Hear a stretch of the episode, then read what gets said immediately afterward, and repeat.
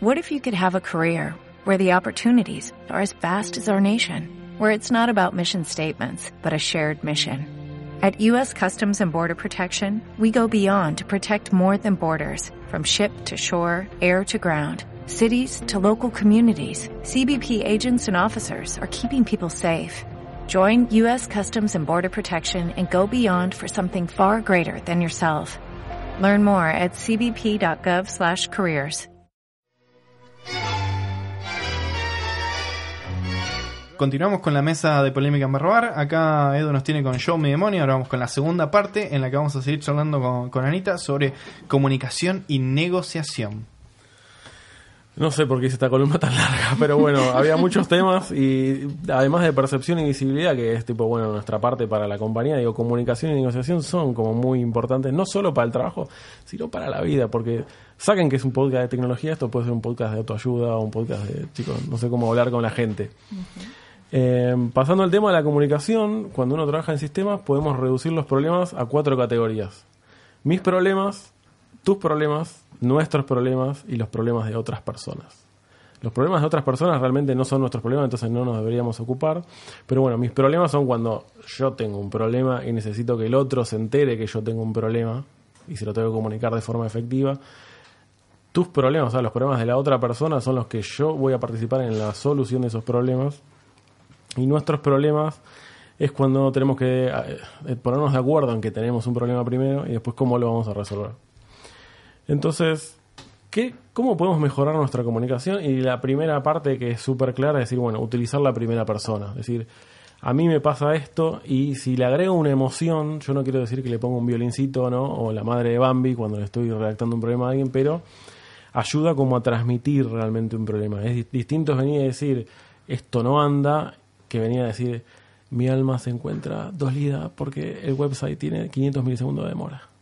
Entonces, abro como la primera pregunta a la mesa de decir, ¿cómo expresan los problemas? ¿Cómo van a hablar con alguien? Ya cuando es uno a uno, porque poner un ticket directamente es una puteada y un meme. No, pero hablando tipo en persona, como para decir, mira, Jorge, necesito que arreglemos esto, porque la estoy pasando mal. A mí me pasó de un ejemplo muy fresco, será de los últimos 15 o 20 días, que tuve ese approach con un equipo, porque estoy trabajando en una migración y fue como, miren, necesito que trabajemos en esto, necesito que me ayuden, exportemos esto, lo dampiemos en otra base, qué sé yo, cambiemos los secrets, cambiemos bla. Este, sí, dale, lo hacemos, no sé qué. Al otro día, che, lo seguimos viendo, no sé qué. Al tercer día, che, lo seguimos viendo. Después de una semana, tuve que tomar el horrible approach de che, te levanto un ticket y seguimos la conversación por ahí, porque si no, es como que o estás en tus problemas y te importó muy poco que tengamos que, que a nuestro equipo nos están presionando para terminar esto. Vos le decís, yo Jorge persona me siento mal porque no puedo resolver esta migración. No sé si con esas palabras, pero sí. Sí, sí. Sí, la, la asertividad se llama mis eh, profesionales de la psicología conocen el término mejor que yo, pero lo que vos decís como hablar en primera persona y expresar un sentimiento tiene que ver con la asertividad. Y lo de sentimiento no es lo, lo, melodramático, sino lo de lograr empatía por parte del otro. O sea, la, la importancia de transmitir que uno, que uno no es un robot, es lograr que el otro sienta como empatía, decir, ah, ok, es humano, trabaja en la misma empresa que yo y tiene un bardo. Oh, oh wow, no puedo ser indiferente a esto. o, sí, soy un psicópata. Bueno, también, pero se supone que eso lo filtró el preocupacional. Suponemos. Suponemos. Las empresas que lo hacen. Las eh, empresas que lo hacen. El abogado levanta la mano y está diciendo, mm, corten, corten. Corten, corten.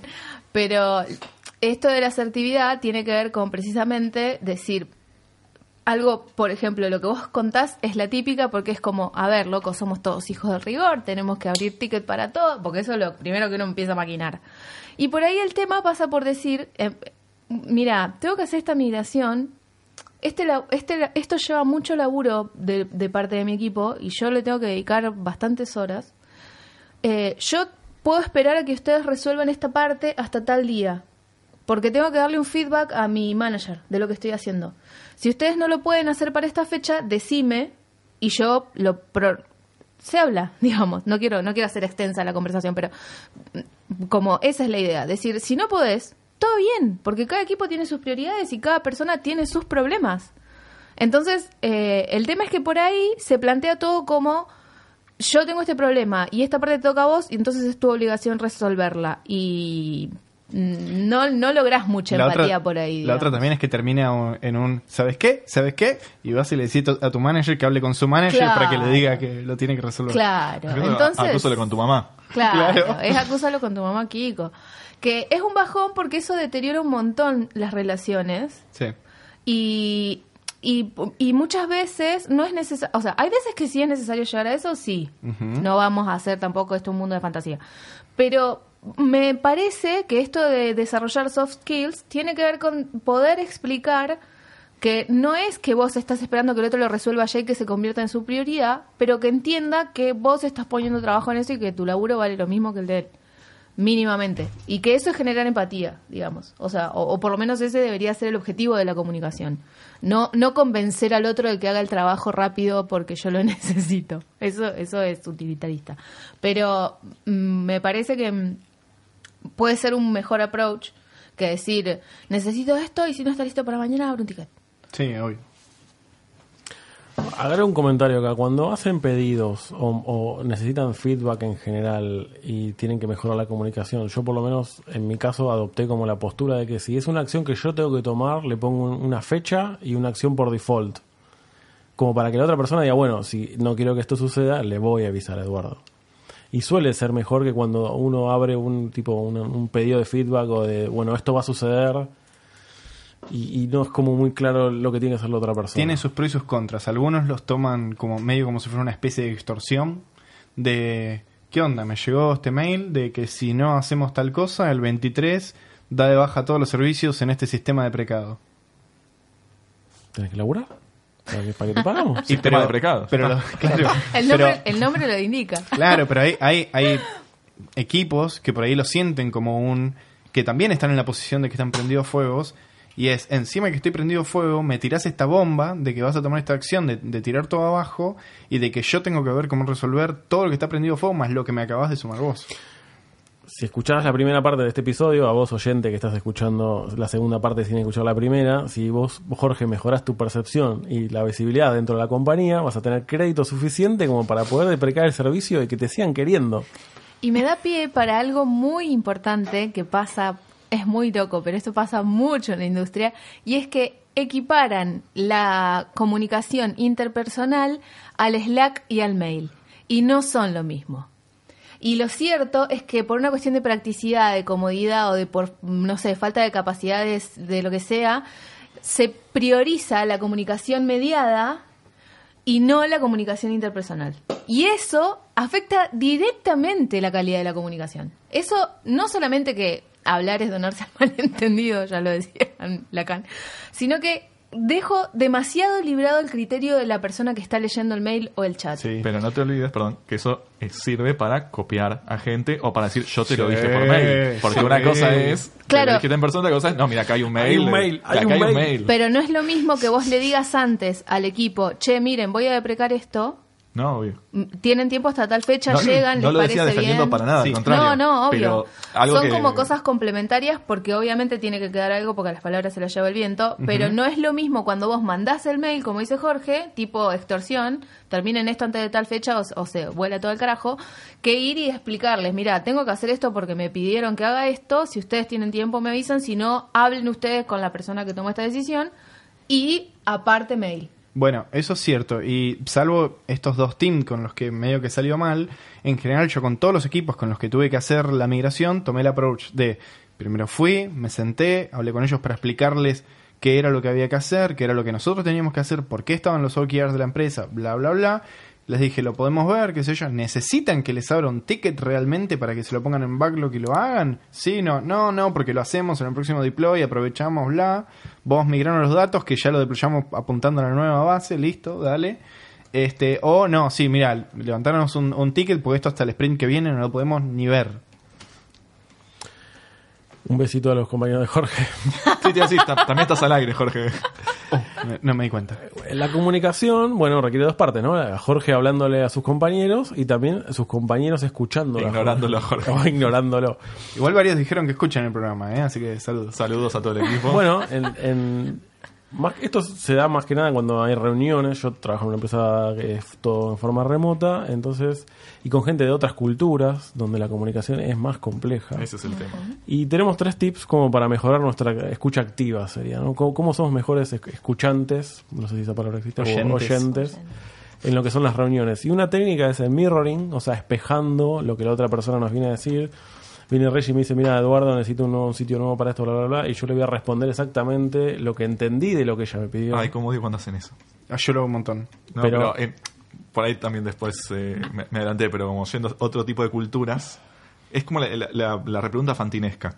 Pará, pará, pará. Vos pará. me ¿Vos me estás estás queriendo decir que estás en Claro, un sitio? sí, sí, sí. Contale No. a María que está del otro lado. Claro, sí, sí. No, pero yo no sé si viene por este lado, pero yo no lo hago en ese sentido. Yo lo hago para que quede claro si los dos entendimos qué es lo que hay que Es hacer. el acknowledge. Jorge, o sea, está de- grabando, está grabando Claro. la conversación y está, está repitiendo todo para que después. No, mira, yo te mandé un mail y además grabé esta conversación. Em, Yo no lo hago a propósito, pero me pasa siempre que después quizás termino preguntando, che, era esto, ¿no? Lo que vos me preguntaste. Vos me estás diciendo que tenía que usar Angular en vez de... En, par- en particular me parece que cuando hablamos en un idioma no nativo eh, es como Sí. necesario y cuando ninguna de las dos personas que habla usa su idioma nativo es como Si ya en nuestro idioma nativo tenemos estos problemas, imagínate cuando estamos... otra técnica además del mirroring que es como una versión más recortada que es summary of statements o sea yo voy a hacer un, un- como una especie de bullet list de absolutamente las cosas que fuimos hablando esto es útil cuando la reunión es larga Sí, la me minuta encanta. de la agenda del, Sí. de la meeting. Claro, es- la reunión es larga, hay que organizar nerdearla, ¿no? Entonces son 50.000 temas, cada tipo 10 o 15 temas, bueno, hacemos un punteo de todo lo que hablamos y dijo, bueno, tipo, nos pusimos de acuerdo en esto, Post-its, muchos post-its. muchos post-it. Y después hay una última técnica que es tipo reflection, que se basa en las emociones, ahí podemos eh, volver a hablar, es donde vos no solo estás eh, dándole como a entender que entendiste el problema, sino que le estás como dando un abrazo y diciéndole, yo entiendo lo que te está pasando. Yo reconozco que reconoces el problema. Claro, que es por ejemplo un caso de, de- Le abrimos la pregunta a la gente de Twitter de cómo lidiar con personas eh, enojadas, pero bueno, primero vamos a abrirlo a la mesa, que es por ejemplo, no sé, viene alguien, viene Jorge y dice, no, esta es una red de porquería, no funciona, o la central telefónica anda para atrás. O sea, yo en un, en un trabajo teníamos el 0800 del gay phone, tipo 0800 muchachotes, y hacían, había muchas quejas a veces que no funcionaban y yo estaba justo atrás de los chicos de soporte que probaban la línea y discutían estas cuestiones, ¿no? Pero llega alguien enojado por un servicio que no funciona y digo, ¿cómo, cómo lo atajás primero diciendo, no estás equivocado o sí, es una porquería, tenés razón, vamos a arreglarlo? De ninguna manera estás equivocado. O sea, no. Esa es la parte con la que no se empieza. Porque eso genera todavía más resistencia que el otro. Perdés toda la chance de que el otro te escuche. Si vos de entrada a una persona que esté enojada le decís, no, eso no puede ser, o no, estás equivocado, listo.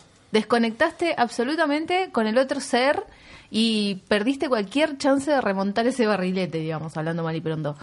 Yo creo, porque fui soporte técnico, eh, creo que primero hay que darle tiempo a que la persona desarrolle lo más que pueda y hacer preguntas sobre el problema. Porque eso sigue siendo la mejor estrategia para uno entender si existe el problema y en función de eso ir haciendo como el diagrama de PERT de los caminitos a seguir.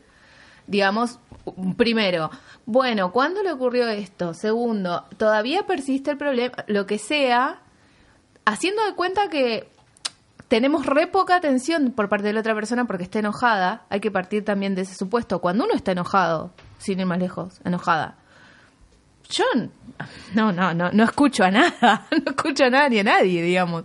Entonces por ahí es simplemente eso, es decir, eh, bueno, está enojado, ya sé que no me va a estar prestando toda la atención que yo necesito. Preguntas cortas sobre el problema para que el otro tenga la impresión al menos de que a mí me importa. Es tan simple como eso. No es engañar, es por lo menos que el otro sienta que, le- que te importa su problema y, que estás haciendo preguntas sobre su problema. Entonces ahí ya tenés un montón de información para decir, sí, esto se debe a tal cosa o esto se puede deber a tal otra, yo en este momento voy a hacer tal cosa y ya bajaste 350 mil cambios. En la mayoría de los casos hay gente que tiene problemas para manejar la ira y no va a pasar eso. Hago una pregunta, cuando, porque a mí me, me ha pasado que cuando era más joven, porque ahora soy un señor grande, eh, era, discutía mucho más acaloradamente, pero había aprendido que cuando llegaba a un punto en la discusión donde directamente iba a incendiar todo el data center con querosén, tenía que decir, me voy a buscar un café. Sí, Sí. No sé si ustedes usan la misma o era tipo, Sí. voy a hacer una escala técnica al baño Claro. o a buscar agua. Pero la de, de hecho, Clixe te mando un saludo porque eso es cuando trabajamos juntos. Pero sí, esta conversación pone una pausa, me voy a buscar un café porque si no. Es el típico todo. contar anta- es, es el contar hasta 10, pero con un con un alibi, digamos. Es es eso, digamos. A mí me sirve mucho indignarme con otra persona que pueden llegar a entender o puede tener empatía con respecto a tipo, no sabes, te das cuenta de lo que me acaban de, o sea, vos lees lo mismo que yo y nada, de la otra persona nunca se enteró que yo dije eso. Y mando muchos saludos también. Es, Pero es la, es la clásica, es la clásica. No estoy loco, vos estás viendo lo que Claro. me dices. Sí, No estoy loco. ni hablar. Estás jodiendo, ni ¿no? hablar. O sea, lo que yo le puse eh, está bien, se lo dije bien. En el IRC de Cisarmi se ve mucho eso. Sí, bueno, es, es un lugar de, de catarsis el IRC, también pueden joinearse. Y muchas veces sí, como dice Reggie, pasa eso, que viene la gente así, no le, tipo, o, o incluso screenshots o copy-paste Sí. de conversaciones de, lo Sí. tiro acá porque si no le tengo que El abogado, el abogado está levantando la mano. Claro, Sí. sí, no, Sin nombre, están los No, nombres no, borrados. jamás. Sí, eso es así, pero bueno, es, eh, es, es por ahí en- encontrar estrategias, lo de, los, lo de irse, contar hasta 10 y darse cuenta. Te das cuenta cuando una conversación no está llegando a nada porque no se están escuchando. O sea, escala, escala, escala, escala, escala, y ni vos estás obteniendo información sobre el problema ni la otra persona está entendiendo tu postura. Entonces, es gastar pólvora en chimangos. Se me cayó el documento. Eh, pero, digamos, es, es eso, es decir, bueno, no, em, presto dos segundos, me voy dos segundos de esta situación porque salirse de ese lugar siempre colabora a mirar mejor desde afuera lo que está pasando. Pero es como, a ver, es, es lamentablemente a todos los que están del otro lado un camino que vamos a tener que recorrer más temprano que tarde. Eh, por ahí, bueno, es eso y yo, a mí me ayudó mucho el no tomármelo personal también. El no creer que el otro tiene un problema conmigo, sino que tiene un problema. Y que a mí justo me tocó estar ahí para ayudarlo. Y bueno, Mismo también que el otro viene con malas intenciones, ¿no? Una máxima de A veces laburo pasa. remoto es tipo, no asumas malas intenciones No. porque no... Sí, aparte, también Pero lo que decía eso- Anita, el, perdón, el tema Sí. de, de la comunicación mediada por mail, Slack, o sea que un, un- o WhatsApp, ponele. Sí. Y también sacándolo el tema laboral, ¿no? Sí. ¿Cuántas veces lees un mensaje como para qué me, ¿Qué me- me- me está diciendo algo mal? Eh, ¿qué te pasa? Claro, tipo, Igual como enojado. todo, como todo, también hay gente mala leche. 100%. Sí, pero navaja de Ocam, chicos, no hay que asignar a malicia lo que se puede explicar por No, estupidez, obvio, o sea, no. Ya, no, claro. El nuevo eslogan de Cisarme. Bueno, perdón, pero es filosofía. Eh, bueno, ya mejoramos nuestra percepción, nuestra visibilidad y nuestra comunicación y vamos a darle eh, entrada al último tema que es la negociación. Y es un tema complicado porque el, primer tema de la negociación es, ¿nosotros nos damos cuenta cuando estamos en una negociación? O sea, que, y lo, puedo- lo podemos observar generalmente con gente por ahí más del mundo de las ventas, que viven en una negociación y siempre te están queriendo sacar algo de más. Entonces, digo, nos faltan a nosotros skills de negociación y decir, bueno, reconozco que estoy en una negociación y reconozco que tengo que salir a ganar. Bien, con todas las de la ley, no como hace mucha gente de ventas, pero bueno, en, en este caso, digo, ¿ustedes se dan, reconocen de- situaciones de negociación generalmente en su día a día laboral? ¿O es, bueno, es el laburo que tengo y son micro negociaciones? No, perdón, yo soy totalmente inútil. Creo que eso es lo único que nunca aprendí porque yo tengo esta sobredosis de empatía con todos, porque comunicadora. Y bueno, entonces no. ne- negociación también puede ser el tema de te piden, che, necesito esto para mañana. No, bueno, en realidad para mañana no puede ser, puede ser para dentro de dos días. Porque eso ya es negociar. O vos decís, sí, te- Eh, lo tengo hago. problemas. No, o también reconocer, bueno, la dinámica del poder de quién te pide algo, a quién le puedes decir que no, a quién le puedes decir que sí. O sea, como por ahí son situaciones de comunicación que para nosotros pasan inadvertidas, pero eh, muy por abajo hay una negociación implícita que, bueno, este, este podcast les está diciendo, abran los ojos. Yo creo que lamentablemente lo aprendí a la fuerza, que me hubiera gustado aprenderlo como parte del escalafón y no porque la vida me tiró piedras y las tuve que atajar. Pero a mí me parece que la negociación fue súper importante durante mi trayecto como sysadmin y después de Ops o lo que sea. Eh, en el de, bueno, ok, no, ¿qué necesitas? No, bueno, esto es lo que te puedo ofrecer. Bueno, encontremos un camino intermedio entre lo que vos necesitas y el MVP de lo que yo te puedo ofrecer que te va a servir para tus fines, pero que no es lo ideal que vamos a querer de acá a 20 años, pero que lo solucionamos, planificamos después de reverlo y ver cómo lo podemos mejorar, etcétera. Pero no, esto para el viernes no hay chance. Y eh, hace, hace un tiempo me pasó de que un manager me diga, no, bueno, mira, necesitamos que este quarter se haga todo esto. Y yo decirle, mira, no tengo experiencia en esto, no lo voy a poder hacer con este quarter. Eh, no, bueno, pero si lo lees, que yo- le digo, yo Estás sé. al aire, Jorge. Claro. Sí, No, ¿Y vos querés seguir trabajando en la industria, Jorge? No, voy a tener, voy a tener que ir-. Claro, voy a tener que irme a un lugar anglosajón que no puedan escuchar este podcast. La- las negociaciones, bueno, vamos a tirar cuatro tips y también los abrimos a la mesa para después eh, com- eh, discutirlo, ¿no? Obviamente, es que lo más importante, como las meetings, las negociaciones, hay que planificarlas. No digo que haya que ir a la guerra, pero casi.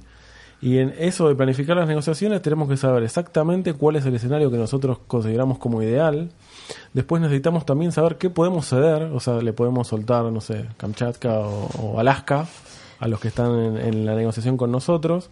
Tenemos que ponernos de acuerdo en nuestro equipo. No sé si a alguno le pasó que ibas, ibas dos o tres del equipo a negociar y tipo vos estabas por todo y tu compañero, viste, Sí. Ah, responden que sí, Jorge ya el abogado dijo que no hable más. No, no, porque justo eh, fuera del aire le estaba contando a Jolo una, una situación, pero como no era de trabajo en sí, eh, pero sí, tenés razón. Sí, me- y de trabajo también me, me pasó. Y después hay un comen- esto es muy de ventas para mí, pero bueno, hay que armar como un guion de la discusión. Y podemos hasta ser policía bueno y policía malo. Esa no es mala, porque digo, bueno, viene Eduardo, te, él te va a cagar a pedo, después viene Reggie, ella te va a tratar bien, y entre los dos te hacemos caer en la situación que es ideal para nosotros. Igualmente, en el ámbito corporativo, no hablamos de guerras de verdad, ¿no? Y el escenario ideal es el win-win, ¿no? Gana tu equipo, gana mi equipo. En Argentina generalmente pierden los dos Pasan, equipos, claro. pero bueno, es como, como tratemos de sacar el, el bote eh, adelante. Y otra cosa importante es como conocer a tu competencia. Y esto lo engancho quizás con un poco lo de visibilidad y puedes ir de a comer al mediodía o de after office. Y ahí como puedes entender, bueno, con los bueyes que hará la compañía y cómo hacer que vos, cómo hacer que esa gente sea tu socia y no tu enemigo. Y por último, en negociaciones que por ahí son un poco más ajenas a la vida de Sysamin, es como negociamos con vendors. Eso generalmente lo hace gente más del área de compras quizás, pero bueno, uno conforme se vuelve antiguo y viejo, negocia con vendors y uno generalmente acepta el pricing, acepta todo. Y en Claro, realidad... total, no es plata tuya. Claro, pero si vos le, le- le discutís un poco, tipo el tipo te suelta beneficios. Sí, sí. O sea, Trabajan de eso. exactamente. O sea, vendedores de auto. Nunca Pero- supe hacer eso ni con mi propio sueldo. Soy para para ese yo soy bueno, no soy bueno. Soy competente para las negociaciones técnicas, soy malísimo para las negociaciones económicas. Bueno, eh, por ejemplo, vamos a tirar un par de tips adicionales de negociaciones. Y uno de ellos es, bueno, pedir exactamente, honestamente lo que necesito. O sea, necesito más plata. Punto. Ese es como mi pedido eh, honesto. Y no negociar en contra tuyo, Jorge. O sea, no, no tirarte a menos. Vos siempre tenés que ir a más. Tenés que pedir más. Bueno, necesito 40 instancias de Amazon para minar Bitcoin todo el fin de semana. Porque hay que pagar las vacaciones. Después, ¿cuánto te puede dar o no? Bueno, es otra cuestión. Sí, es que muchas veces perdón, también se cae en esto de, de pedir de más sabiendo que va a haber una negocia una- un regateo. Entonces yo conocí a alguien que, que trabajaba en desarrollo web que por ahí, para mover una imagen un píxel para la derecha, dos semanas. Tal cual. Y es como, bueno, pero la gente técnica que sabe, como tal, me está jodiendo, pero del otro lado, por ahí, alguien que no estaba capacitado en la parte técnica, es como, ah, bueno, demora dos semanas. Bueno, ¿podés hacerlo en, en 10 días en vez de 14? Bueno, voy a ver. Eh, tipo, El claro, último día. claro, sí, sí. Eh, Otro tip es, después de hacer una oferta o hacer un pedido, hay que cerrar la boca. Yo le estoy pidiendo plata a Jorge, entonces le digo, Jorge, necesito más plata. 200 millones de dólares por año para pagar la cuenta de Amazon. Y una vez que hago esa eh, statement, cierro la boca y espero a ver qué viene del otro lado. Y si del otro lado viene silencio, yo la banco a morir. Y que te, te, te quedas callado ahí Me hasta siento que muy el- incómodo en el alguien... silencio, yo lo saben. Yo tengo que llenar los silencios. Justamente. Eh, No, no hay que llenar los silencios. el silencio no, habla. No, no hay que llenar el silencio porque, por lo que dice Eduardo, o sea, eh, tenés que en algún momento darle a entender al otro de que la pelota está en su cancha. Si no, no puedes negociar nunca. Si no estás todo el tiempo justificando, y esto lo digo como una autocrítica, estoy haciendo acá catarsis. Estás todo el tiempo estamos. justificando lo que vos haces, lo que no haces, por qué lo necesitas y te enredás en un montón de cosas y el otro dice, me está pidiendo que le haga un favor. Esa es la imagen que das cuando das demasiadas explicaciones. No hay que hacer eso. Hay que decir, necesito esto. Exactamente. Perdón, idea para el 0800 que grabe mensajes de catarsis y después los pasamos. 6 a 1 con Bolivia. como- Eh, otra cosa importante es no revelar la estrategia al, oponente, en particular si uno va como eh, haciendo como shortcuts en la organización, o hablando con fulano, o hablando con vengano. Hay que tomárselo como, no, como que no todos son aliados o no todos te van a ayudar a conseguir tu objetivo, ¿no? Esto generalmente otras áreas por ahí más maduras o con más años de vida en el mundo, como eh, áreas más formales como recursos humanos o finanzas o gerentes, supongo, tienen mucho más anidado este concepto de que todos son tus enemigos y tu quintita es la que tienes que salvaguardar. Quizás el sysadmin no. Así que bueno, este es como nuestro... Levanten la cabeza, muchachos. Hay que hacer como el ataque a Kamchatka sin que nadie lo vea. Doy fe de la diferencia de trabajar en organizaciones de técnicas y no técnicas. Sí, se nota mucho esto de del nido de serpientes, de cuidar la quintita, de el, el tipo, una especie de Game of Thrones del subdesarrollo, ¿no? Pero como de repente, ah, mira, este salió con otro, ah, mira, y, y de repente cae alguien. Lle- Llega el mail IT de... Sí, lamentamos la salida. Claro, de- sí. Agradecemos por los Agradecemos servicios. por los servicios. Otra, otra cosa importante, Jorge, para tu negociación salarial es tenés que rechazar la primera oferta.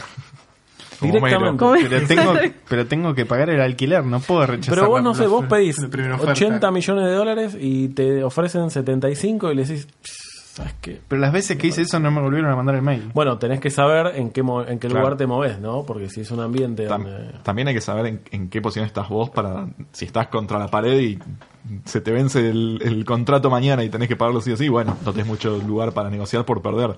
Pero si tenés como un buffer de, de tiempo, dinero, lo que sea, tenés otra posición para decir, bueno, si no será esta vendrá otra oferta.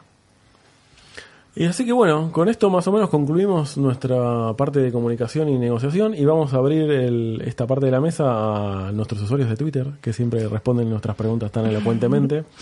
Y la que elegimos para este capítulo es, bueno, ¿cómo lidian con usuarios clientes que vienen llenos de ira a las reuniones? Y seleccioné un par de tweets que os voy a leer a A continuación. ver. Uno respondió, igual que a los chicos caprichosos, no les digo que sí a nada, pero tampoco les digo que no. Cuando vuelvan a tener más de 5 años de edad mental, hablamos de los detalles. Otro respondió, "Hay Debe que- ser, debe, debe tener muy buena relación con los usuarios.